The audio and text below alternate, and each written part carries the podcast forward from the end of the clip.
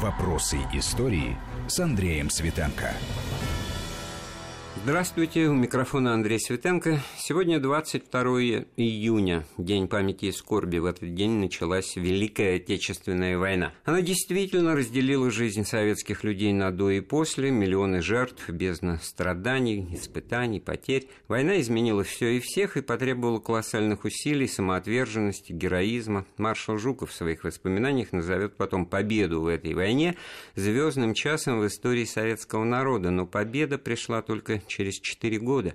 А сегодня мы поговорим о начале. Поговорим с коллегой, военным обозревателем Михаилом Ходоренком. Михаил Михайлович, приветствую вас. Добрый день.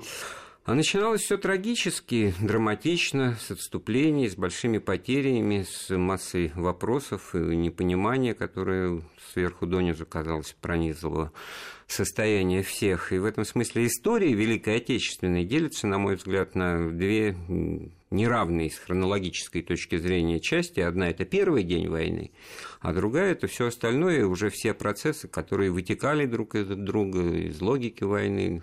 Наверное, и так, да?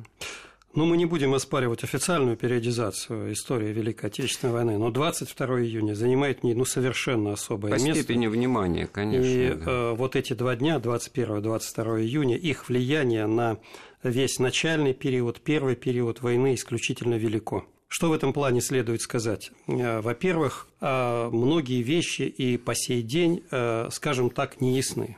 Вот, нет их официального толкования, подтвержденного документами.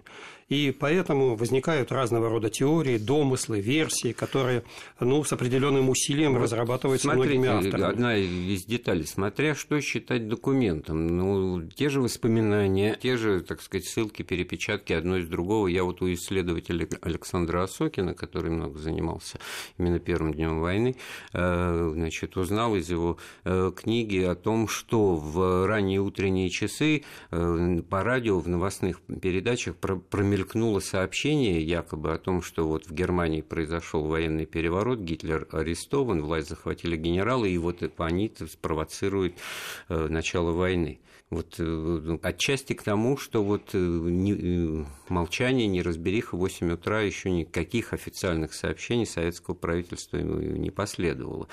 И, ну, были вот такие.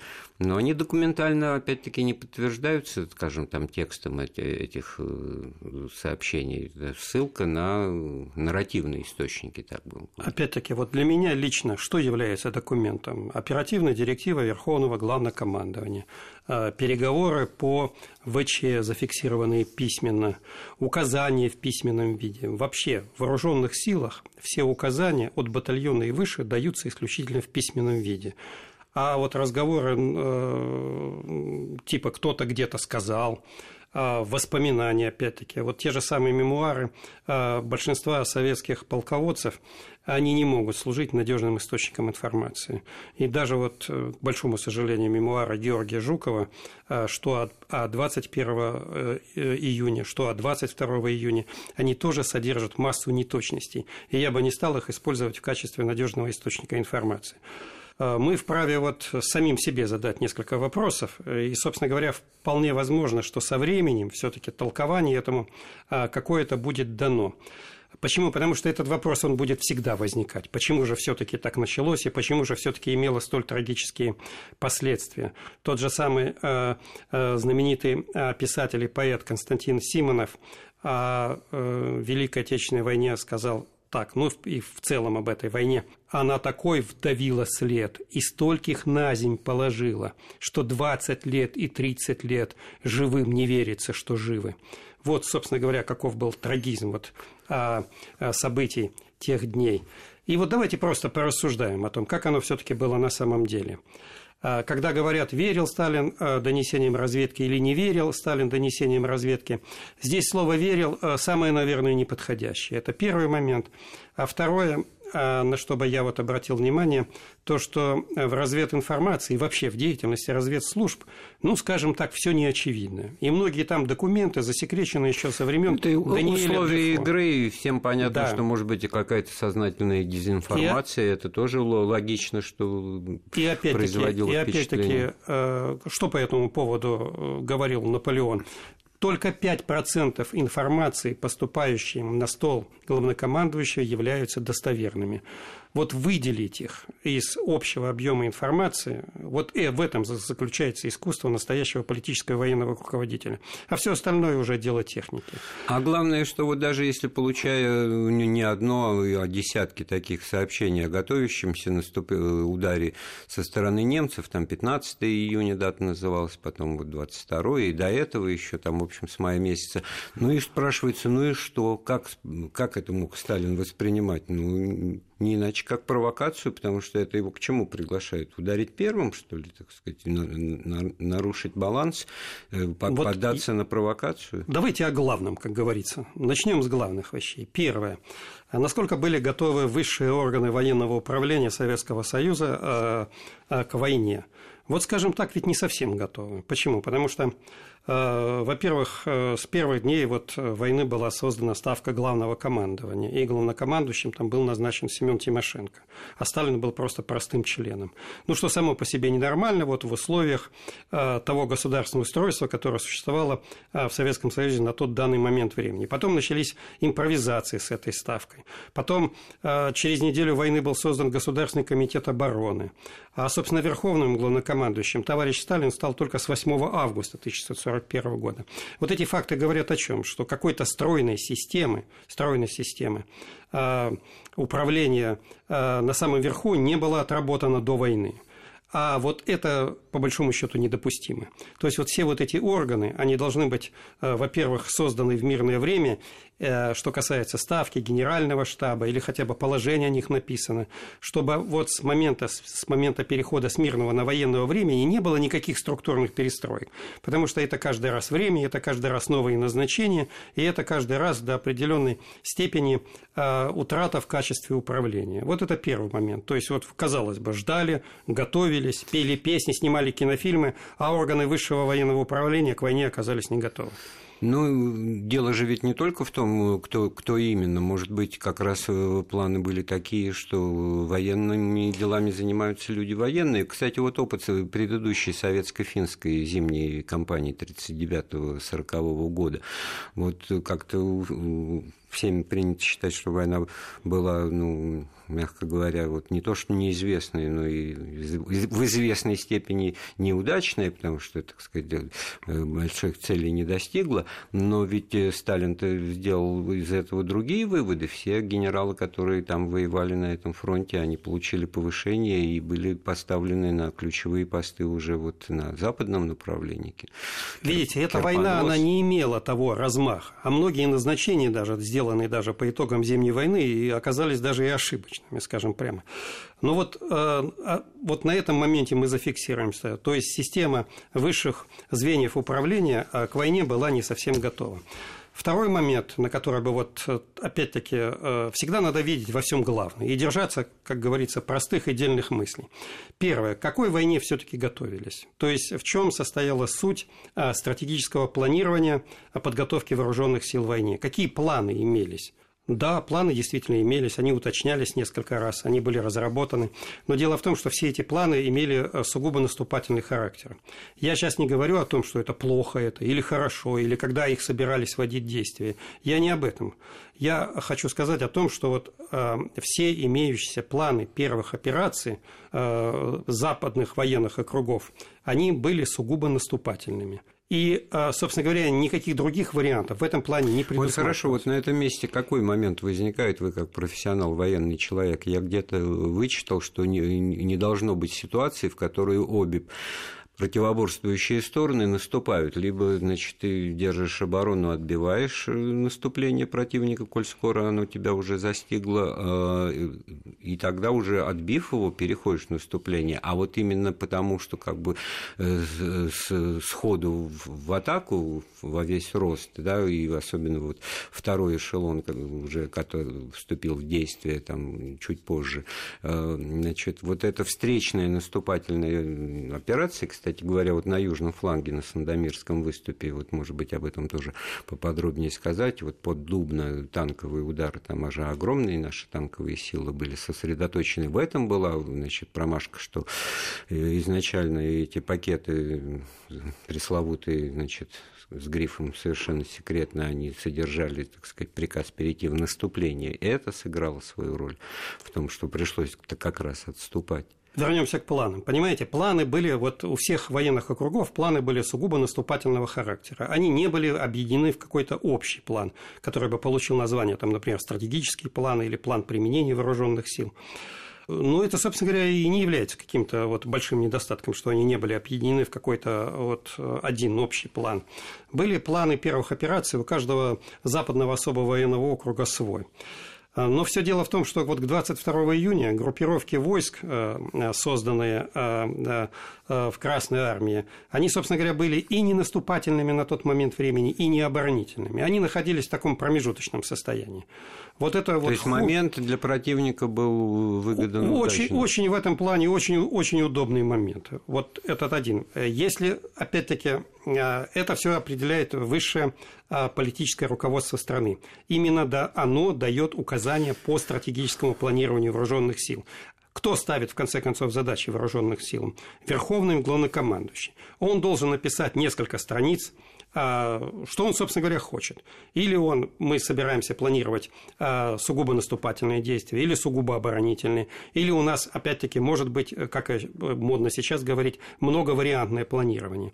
Э, все-таки вот недостаток э, э, стратегического планирования перед войной, что были разработаны только планы наступательных операций, а война застала наши войска ну, скажем так, в промежуточном положении. То есть и ударные группировки не созданы, и никаких других планов А нет. что касается тактики действий в обороне, вспомнилось, значит, вот приписываемое маршалу Кулику, одному из выдвиженцев, значит, вот к тому времени командиров Красной Армии, высказывание о том, что, значит, это рыть окопы, значит, и ячейки глубокого залегания, это показатель трусости, это показатель, значит, слабоволия, и надо встречать врага, значит, лицом к лицу и обращать его в бегство. Опять-таки, вот документальных подтверждений, что это именно Кулик сказал, я как-то не встречал. Эти слова приписывают и Мехлису. Но опять-таки, если было бы указание по стратегическому планированию разработать планы фронтовых оборонительных операций, фронтовых оборонительных операций во всех округах, то это ведь не только подготовить какой-то комплект документов. Кстати говоря, напоминаю, что комплект любой наступательной или оборонительной операции фронта – это 150 документов, а, как минимум. И э, дело в том, что опять-таки после постановки задач, например, на разработку э, фронтовой оборонительной операции, э, начинается организаторская работа, которая э, затрагивает все э, виды вооруженных сил, рода войск, начинается э, инженерное оборудование местности, начинают сооружаться там первый оборонительный рубеж, он же главный, второй оборонительный рубеж, армейский оборонительный рубеж, вот в этой первый связи фронтовой, в... второй фронтовой. В этой связи вспомнился легендарный драматической судьбы генерал Карбушев, который попал в плен как раз в первые дни войны, будучи военным инженером и ответственным за строительство оборонительных ну, редутов, так классическое слово. И это же показатель того, что велись работы по укреплению именно границы, созданию вот Дело в том, что дотов, вот те работы, зотов, да. те работы, которыми занимался Карбашев, это было, это он руководил э, сооружением укрепрайонов на западной границе. Это не совсем, скажем так, относится э, к оборонительным операциям э, фронтов, армии и корпусов. То есть, да, действительно, они, они, если бы они были включены э, в общую систему обороны фронта, они бы, конечно, сыграли свою роль. А если они, э, мало того, что они были недостроены многие, многие не оснащены огневыми средствами, многие не занятыми войсками и не включены в общую оборонительную систему, то они, конечно, вот своей роли большой не сыграли. То есть, опять-таки, э, первый пункт мы уже обозначили. То, что система государственного военного управления на высшем уровне была не совсем готова к войне, скажем так. Второе, вот дефект стратегического планирования. Дефект. Он заключался в том, что имелись планы только наступательных операций и не имелось никаких других. И вот трагедия 22 июня заключалась в том, ну, началась война, хорошо, началась война, но надо вводить в действие какие-то планы, правильно. А, а какие, какие вводить? А какие, об этом поговорим после небольшой паузы. Напоминаю, у нас в гостях военный обозреватель Вести ФМ Михаил Ходоренок. Вопросы истории. Вопросы истории с Андреем Светенко. Мы вновь в студии Вести ФМ. вместе с военным обозревателем радиостанции Вести ФМ Михаилом Ходоренком мы в День памяти и скорби 22 июня. Э, вспоминаем об этом дне, о первом дне войны, о причинах того, почему он стал складываться так трагически, драматично и вылился в масштабное отступление. Вы э, сказали первую группу причин, значит, связанную с отсутствием основополагающих значит, системных документов, которые Верховное Главнокомандуемое должно было бы разработать. И это существенный показатель того, что, так сказать, ну, по меньшей мере, э, никакого, так сказать, э, активного ну, действия на западных границах Сталин э, летом 1941 года не планировал предпринимать. А что, во-вторых, может быть, в-третьих? Вы знаете, если было бы многовариантное планирование, например, ну, были разработаны, к примеру, планы наступательных операций. Хорошо. А это, опять-таки, э, не хорошо или неплохо, потому что обычно, когда говорят, что разработаны только планы наступательных операций, начинают обвинять там, в какой-то агрессивности, намерении напасть там через два дня. Да по большому счету у большинства э, государств мира, э, которые занимаются стратегическим планированием, как правило, все планы наступательные при развязывании военных действий. Это было, например, касалось и русской императорской армии в 1914 году, были наступательные планы. Во Франции Франции в том, в того же периода были наступательные планы. Наконец, самый знаменитый э, план наступательных действий, план Шлиффена в Германии, это ж не план оборонительных действий. То есть это само по себе, она не несет какого-то негативного оттенка. Ну, не говоря уже о, о морально-идеологическом аспекте, потому что так сказать, борьба и противостояние с античеловеческим, антигуманным фашистским режимом, поработившим всю Европу и уже Э, запятнавшим себя, так сказать, во, во всех каких только угодно глазах и геноцидом, и холокостом и прочее, в этом смысле ну, тут оправдываться даже было бы не за что. Более того, я хочу сказать, что я не рассматриваю э, как каким-то ужасом там, или каким-то вот, э, нарушением всех норм морали и нравственности и превентивный удар получается, что вот важные обстоятельства, определявшие отношения и реакцию советского руководства, это потенциал противника.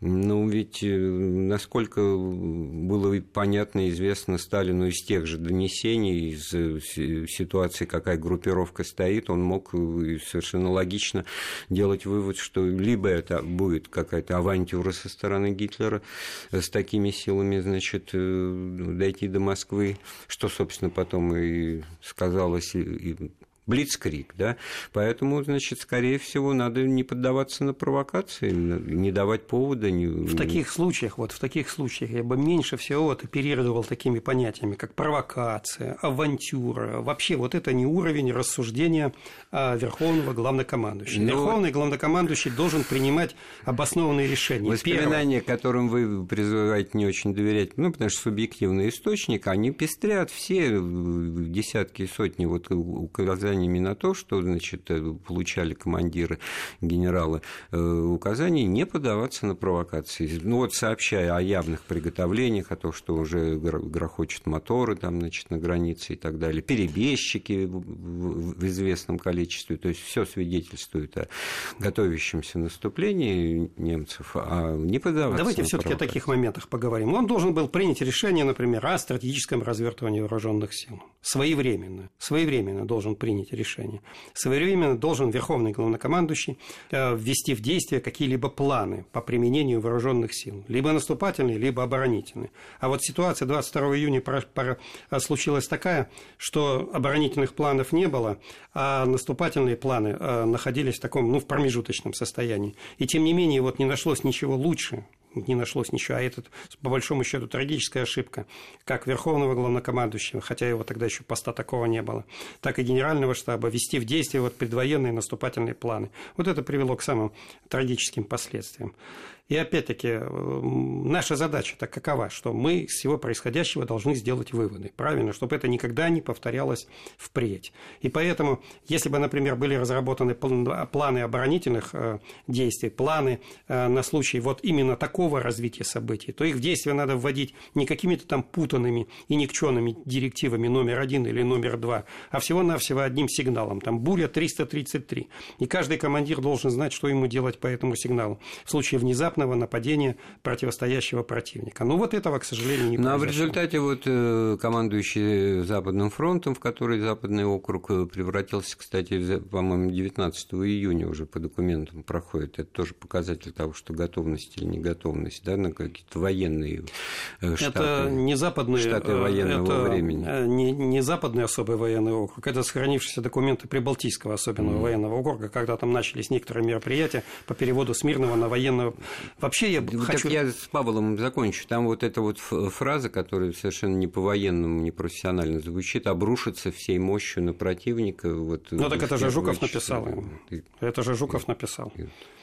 И- собственно говоря, опять-таки, вот э, все войска, опять должны быть разработаны степени боевой готовности. Войска должны своевременно приводиться в соответствующей степени боевой готовности, должны вводиться в действие планы реальные по отражению агрессии противника. Но если это ничего не разработано, Так если это, то это же не значит, что армия не будет воевать. Мы же можем сейчас вот просто весь все оставшееся время посвятить рассказу о том, как, скажем, там 28-я танковая дивизия, еще даже подполковника, по-моему, Черняховского вот по этим приказам сумела на вражескую территорию наступления осуществить, как героически сражались э, защитники Брестской крепости, пограничники и, и во- вообще по всей линии фронта от Балтики Вот до Черного надо- моря. А Андрей, вот не, надо, вот западном- не надо замешивать две вещи в одном флаконе. Первое – это особенности оперативно-стратегического планирования и степеней боевой готовности, это первый момент. И второй момент – уровень подготовки, боевой и оперативной подготовки войск. Это разные вещи, потому что планы, красные стрелы можно нарисовать э, на карте достаточно быстро. Вот, например, для того, чтобы отработать комплект документов, например, армейской наступательной операции, ну, если не разгибая спины, то за 24, за 26 часов эти документы отработать можно. Но соответствует ли уровень подготовки войск вот поставленным, написанным оперативным директивам? Вот проблема, что войска должны быть еще готовы. Отдать боевые приказы еще, написать оперативные директивы очень легко. Но вот уровень боевой подготовки войск, он должен соответствовать тому, что написано в этом. А с этим, мягко говоря, были очень большие проблемы. Очень большие проблемы. И с боевой подготовкой одиночного бойца, и с младших командиров, и среднего командного звена. И одной из самых больших проблем, и товарищ Сталин признавал, это высший командный кадр. То есть вот в этом плане, вот это две разных, так сказать, сферы военной деятельности. Насколько в этом смысле сказались э, вот, репрессии 37-38 годов в рядах Красной Армии, потому что одно время это считалось, особенно вот при Хрущеве, это как бы чуть ли не основной показатель того, что мы Это- терпели поражение. Это абсолютно не основной показатель. Иногда называют там и репрессии ослабили Красную армию. Потом еще называется, что большинство командиров там были сравнительно непродолжительный срок пребывания а, в должностях, там меньше там, полгода, там 7 месяцев и так далее и тому подобное. Да у немцев там больше половины дивизий было сформировано там 40, во второй половине 40 года, и все командиры дивизий были аналогичный срок пребывания в должностях. Дело, опять-таки, в напряженной боевой оперативной подготовке. Насколько войска готовы к выполнению поставленных задач. Еще раз хочу сказать, с этим были проблемы. А теперь, что касается непосредственно вот 22 июня, я еще раз говорю, очень много вопросов, на которые вот до сих пор еще э, не даны предметные, доказательные, подтвержденные документами вопросы. Мы вспоминаем 22 июня 1941 года, первый день начала Великой Отечественной войны. Как протекал этот день уже с точки зрения э, боевых действий? Вы знаете, э, многие вещи, э, мы, к сожалению, уже об этом сегодня говорим уже неоднократно, э, ну, еще не находят документального подтверждения, и о многом мы все-таки пока можем строить только гипотезы и версии. Что лично мне непонятно, вот что происходило на самом верху в кабинетах Сталина в Кремле 22 июня э, 1941 года. Во-первых, Германия объявила нам войну ну, скажем так, примерно в 4 часа утра. Объявила войну и предъявила список претензий. Это вот э, приезд э, Шуленбурга в Кремль? Да, да. Эта официальная война была объявлена, переданы соответствующие документы. А, И, казалось бы, ну, раз объявлена война в 4 часа утра, то что, надо немедленно вводить в действие какие-то оперативные планы, ну, которые, собственно говоря, не были введены. И э, надо же об этом как-то объявлять народу и объявлять мобилизацию. Но война-то уже объявлена. И э, в этом плане вот э, то, что э, товарищ Молотов выступил с заявлением к советскому народу в 12 часов дня только, вот возникает вопрос, а что, собственно говоря, ждали 8 часов? Ну, можно сказать, что типа, а у них был текст выступления не написан, и товарищ Молотов вместе со своими помощниками напряженно работал над текстом э, заявления, э, обращения к советскому народу. Но опять-таки, если э, это серьезный уровень государственного военного управления, то такие тексты должны быть заготовлены в нескольких вариантах еще задолго до начала боевых действий. Как говорится, в нужном месте только проставить нужные слова. И на подготовку такого документа, ну, от силы, чтобы уточнить там, как говорится, некоторые моменты и падежи, ну, 20 минут минут. Но чем а, вот это Кстати объясняется? говоря, немцы Гитлер своему народу э, объяснил, объявил это. Да, и тоже он выступил. Да, а в Берлине было объявлено об этом примерно в аналогичное время, по берлинскому времени. То есть вот Аналогично, чем... то есть э, утром, а да. не до 12, то есть уже да, как бы и со всех сторон. Опять-таки, опять-таки вот, вот эта задержка восьмичасовая, ведь она не самым лучшим образом сказалась на э, переводе вот вооруженных сил из страны с мирного на военное время. Это первый момент времени. Второй, например, что мне не совсем понятно, опять-таки, а мобилизационная телеграмма ушла э, в подчиненные станции. Что такое мобилизационная телеграмма? Это мобилизация вооруженных сил. Потому что если началась война, надо проводить полную мобилизацию вооруженных сил. Это планомерный, заранее подготовленный перевод войск и сил на организационную штатную структуру военного времени. Вот. Там а... из народного хозяйства прибывают в дивизию столько-то дополнительных грузовиков, техники. Это, это, оказывается, ввести в действие мобилизационный план 1941 года. Потому что все таки если а, в приграничных, в особых военных округах еще содержались части а, соединения и объединения, развернутые по штатам военного времени, то на остальной территории страны они же находились по штатам мирного времени. Потому что, например, тот же самый, есть такие понятия, как, например, войсковой тыл, оперативный тыл, тыл центра. Ну, в мирное время, например, мы можем в полном объеме содержать, ну, отчасти только войсковой тыл и немножечко оперативного. А тыл, тыл центра мы вообще не можем содержать. Только 3-4%, вот так ни одна страна не выдержит в мирное время содержать э, армию, укомплектованную по штатам военного времени. Вот вот этот момент непонятен по большому счету. Чем это объясняется? Почему не глава государства выступил 12 часов, э, товарищ Сталин? Ну, об этом много написано, и вариантов Видите, было растеряно, да, оказалось, что, так опять-таки, сказать, не ничто, пошли. ничто документально да. не подтверждается. И, опять-таки, я не могу поверить, вот лично я, это мое сугубо оценочное суждение, что товарищ Сталин мог быть в чем то растерян. Он напряженно работал весь день 22 июня, начиная там с 3.45 и заканчивая, как говорится, с закатом солнца. Только прекратилась работа в его кремлевском кабинете. Ну, может быть, он до последнего надеялся, что этот э, можно э, процесс спять обернуть, что выдать это действительно за ну, вот некую, видите, так сказать, вот видите, инициативу это, генералов. Ну, да, скажем так, это одна, да, это, скажем так, это одна из версий. Это одна из версий. Но, тем не менее, вот что все-таки надо было сделать? Надо было, надо было планомерно заниматься стратегическим развертыванием вооруженных сил, когда уже ну, обозначились столь явно угрозы национальной безопасности страны. Я напомню, что такое стратегическое развертывание вооруженных сил, чтобы было понятно. Ну, во-первых, это перевод с мирного на военного времени. Это мобилизация потому что без мобилизации тогда было воевать невозможно. Ну, вот фильмы многочисленные про этот день, про войну прошлых лет, они же вот с чего начинаются? Врывается, значит, окно лопается под ветром, значит, падает стоящая на подоконнике ваза с цветами, то есть все в мирную жизнь, ворвалась война, и следующее люди идут к военкоматам записываться и добровольцами, и по призыву. То есть на самом деле это общее, так сказать, в целом реакция. Э, с одной стороны, все неожиданно, но война, но с другой стороны, никто не спрашивает с кем, потому что это, это вещь как раз понятна, вот эта двойственность э, ситуации. Никто не ожидал, что она именно вот так и, и, и в этот день начнется общий, так сказать, вывод, который я в детстве приобрел, вот родившись через 10 лет после начала, после окончания. Видите, войны. проще всего, проще всего просчеты государственных военных деятелей объяснить, что внезапностью, вероломностью, ну, оно же действительно неблагоприятным стечением обстоятельств. Это проще всего объяснить, вместо того, чтобы взять и правдиво рассказать о собственных упущениях, ошибках, ошибках э, при оценке э, военно-стратегической обстановки, ошибках при стратегическом планировании. А не противоречите ошибках... ли вы сами себе, потому что говорите, что Сталин не был как раз растерян, он ничего такого, Вы знаете, так сказать, ошибочного Не надо путать два понятия. Значит, растерян и второе, и допустил ошибки. Это разные вещи.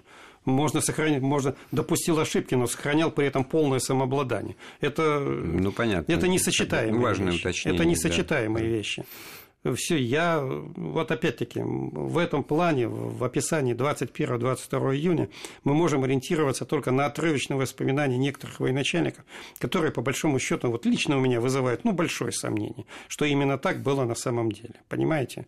А вот документальных подтверждений, каких-то вот записей, э, Потому что у каждого своя версия. Микоян рассказывал э, одну версию, Жуков вторую, э, Николай Кузнецов третью и все они не очень сильно сопрягаются. А как оно было на самом деле, мы все-таки, я надеюсь, рано или поздно узнаем. Ну, Хрущева сюда тоже можно было бы смело добавить, потому что... Хрущев, Хрущев, по-моему, все его воспоминания продиктованы исключительно личными обидами Сталина и желание приписать э, генералиссимусу то, что не было на самом деле. И вот к его-то как раз вот э, э, заметкам надо относиться с крайней осторожностью. И все-таки, несмотря на то, что вы вот подчеркиваете отсутствие какой-то вот четкой документальной базы, не говоря о том, что отсутствие исчерпывающей такой базы, как бы подвели итог того, что 22 июня происходило. И результат, что он определил? Могу сказать только одно. Так, так, начинать войну что нельзя. Так нельзя. мы ее и не начинали. Нет, ну мы тогда э, употребим другое слово. Таким образом вступать в войну стране и вооруженным силам ну нельзя. Нельзя. И вот, и вот из этого Давая надо делать... отпор всеми э, возможностями, всей своей мощью обрушившись на врага, что и делали сотни тысяч э, красных бойцов и командиров. Ну, мне не совсем как... понятно слово «обрушиться», но тем не менее, тем не менее употреблить но, но... все, все имеющиеся военные, экономические, политико-дипломатические возможности для организации отпора э, врагу. Вот. А понимаете, а вот оправдание под это, как у нас все советские времена подводили, внезапность, вероломность, то, что у них там автоматов было больше, там, или что-то там, танки у нас были старые. Ну, вот понимаете, вот этот набор весь доказательств советского времени, он решительно не годится на то, чтобы вот оправдать действительно вот наши промахи и упущения. А наша задача, опять-таки, какая? Не смаковать на этих упущениях и промахах, а делать из них выводы. Понимаете? Так, чтобы не повторять эти ошибки и, в общем-то, быть готовыми к тому, чтобы как-то реагировать адекватно. В данном случае э, вывод получается такой, что а, адекватные реакции на вот такую гибридную, неожиданную тактику Гитлера, который, значит, ничего не объясняет, воюет с Англией, но при этом концентрирует силы на своей восточной, соответственно, нашей западной границе, и мы в этом смысле не могли ничто ему противопоставить не усадили, значит, условно говоря, Красную Армию в укрепленные районы, а там доты и прочие оборонительные укрепления, которые там строились и были, и линия Сталина, и новые границы.